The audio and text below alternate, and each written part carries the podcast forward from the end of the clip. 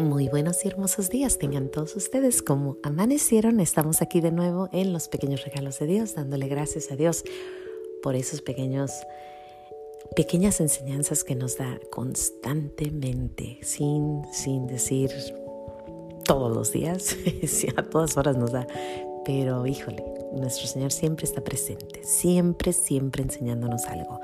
Vamos a darle gracias a Dios y vamos a pedir por esas almas del purgatorio. El purgatorio y el infierno son reales.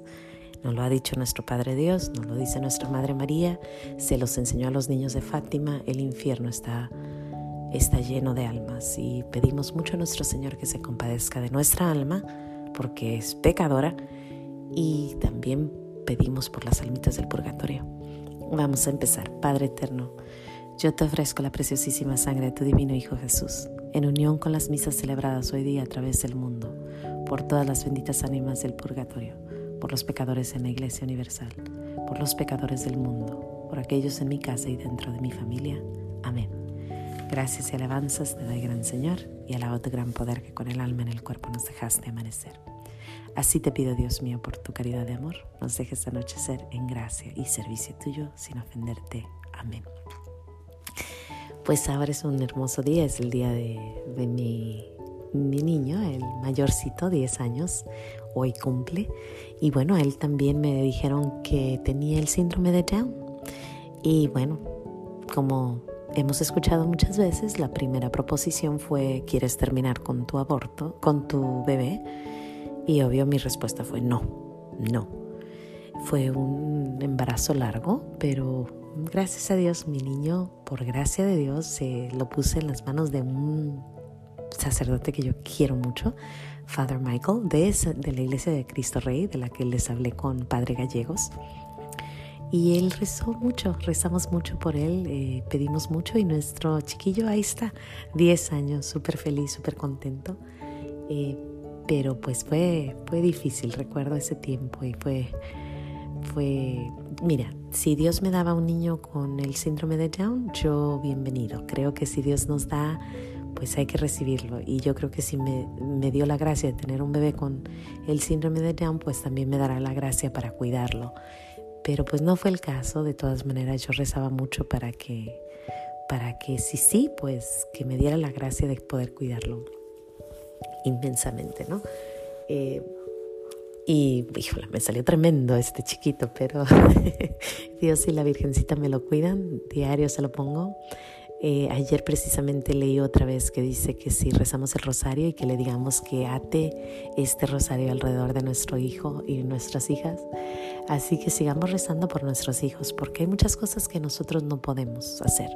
Nosotros les podemos enseñar, pero es su decisión al final del día. Ellos son los que deciden, ellos van a tener que dar cuenta por sus cosas. Sin embargo, nosotros nos vamos a dar cuenta por lo que los educamos en el tiempo que los tuvimos. Así que ahorita es tiempo de de enseñarles. Y hablando de enseñar, todo lo que yo les he enseñado a mis hijos en 10 años, ayer una señora les enseñó en menos de dos minutos. Es más, en menos de un minuto. Y eso es a lo que les quiero hablar hoy. Increíblemente mm, cómo nuestro Señor trabaja, ¿no? Eh, fuimos a la 99 y yo dije, solamente hubo tres cositas. Entonces me bajo yo con mis 20 dólares. Pero si has ido a la 99, sabes que vas a salir de ahí con más de tres cosas. Salí con 23 cosas. y yo solo traía 20 dólares. Entonces estoy parada para pagar y me dice la señora, pues son 23 dólares. Híjole, pues no, saca tres porque nomás traigo 20 dólares. Y me dice la vecina, una señora que estaba parada atrás de nosotros, dice, no, yo pago, no te preocupes, yo pago el resto. ¿En serio? No, sí, no, pues muchas gracias señora. Total que cuando yo salgo, pues dándole gracias y vamos saliendo, mis hijos se me quedan viendo con unos ojitos así como que, mami, ¿qué pasó? Y luego dice uno, la divina providencia. Y luego dice el otro, eh, fue un angelito. Y la otra dice, mami, yo la había juzgado, yo la vi y dije, ay, me da miedo. Y después cuando pagó, la vi bien bonita. Bueno, total que yo dije, mira mis hijos, o sea, en un momento empiezan a analizar, ellos son como yo, analíticos, analizan todo lo que sucede, por qué sucede, cómo sucede. Y bueno, obvio, así sucedió. Pero se me hizo tan bonito que nuestro Señor nos enseñara ahí. Eh, la señora les dio la lección del mes, ¿no? Más acción y más amor al prójimo, menos habla, tú, pum, haz lo que tienes que hacer y ya. Se me hizo tan bonito eh, ver y los niños aprendieron y después al ratito me dice mi hijo, a lo mejor podemos hacer eso después, otro día que veamos esa situación. Sí, ciertamente hay que hacerlo. Y me enseñó que a veces decía San Francisco, ¿no? Menos hablar y más, mm, más acción y menos hablar. Eh, eh, era su lema, ¿no? Dice que un día le invita a uno de sus amigos a caminar, dar, a evangelizar, pero no, no dijo nada. Regresaron y no dijeron nada. Y él le pregunta, ¿cómo? ¿Por qué nomás fuimos a caminar y no hicimos nada? Y dice, eh, no me acuerdo exactamente cómo contesta Francisco, pero San Francisco, pero dice algo como es la acción y no el habla, es lo que hacemos y no lo que hablamos. Entonces, creo que es una muy buena lección. Desgraciadamente o afortunadamente, a mí se me dio la voz. Cuando yo era chiquita, uno de los dones que Dios me dio fue la voz. Em, ¿Por qué digo esto? Cuando yo era niña me pusieron el nombre de micrófono integrado. Desde chica yo tenía una voz fuerte. Al tiempo yo sentía que nuestro Señor quería que yo cantara y no pude cantar, no me gustaba cantar delante de la gente, me ponía nerviosa. Em, entonces yo dije, Señor, no puedo usar mi voz para cantar Pasaron muchos años, casi 42, 41 años, y nunca usaba mi voz. La única forma que empecé a usar mi voz fue cuando empecé a dar clases, como a los 22, 23, me hice maestra y di clase 24. Fui empecé a ser maestra y pues ahí sí usaba mi voz. Después con el tiempo me empezaron a invitar a dar pláticas acerca de nuestro Señor y fue cuando empecé a usar mi voz. Eh, después ya con el tiempo, con los niños de los homeschoolers o con, o con mis niñitos, empecé a usar la voz para, para alabanza y gloria de Dios. Y, y, ya les he contado mi historia, ¿no? Que a cierta edad eh, sentí como que nuestro Señor me decía, te voy a quitar esa voz, te la di y no haces lo que tienes que hacer. Y lo sentí, lo sentí muy claro, lo sentí en el corazón, sentí que nuestro Señor decía, tienes que hablar, ir amigos por el mundo anunciando el amor, mensajeros de la vida, de la paz y del perdón. Y yo dije, bueno, me tocará hablar. Entonces hay personas a las que nos toca hablar, no todos pueden hablar. Hay muchas personas que podrían perder su carrera, su trabajo. Yo no tengo nada que perder, yo puedo decirlo claro porque nuestro Señor lo dijo. Yo estoy en casa, lo único que perdería si es que alguien me, me siguiera es, eh, no sé, si me atacaran en serio, pero no creo. Y las palabras pues no matan, ¿no?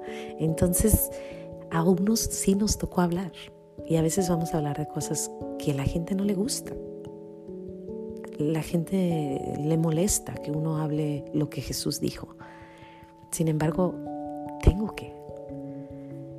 Y esa señora ayer me dijo, ok, más acción y menos habla, pero en tu caso tienes que hablar y tienes que accionarte, Mayra. O sea, tienen que ser las dos cosas. Si vas a tener que hablar porque te dio el podcast nuestro Señor y porque te dio el don de hablar de Él, pero también acción. Y eso fue la lección que yo aprendí ayer, ¿no? Entonces, cualquier don que tengamos lo tenemos que usar para gloria y honor a Dios, pero que no se nos olvide que tenemos que tener acción con nuestro amigo, ayudar al vecino, ayudar al prójimo, amar al prójimo, hacer lo que tiene uno que hacer. Y bueno, a veces va a parecer que uno está juzgando. No es mi intención juzgar a nadie. Por amor a las almas. A veces hablo y digo lo que tengo que decir. Sin embargo, puede que suene como que estoy juzgando, pero solo Dios y Él sabe que yo lo hago por su gloria, por su amor.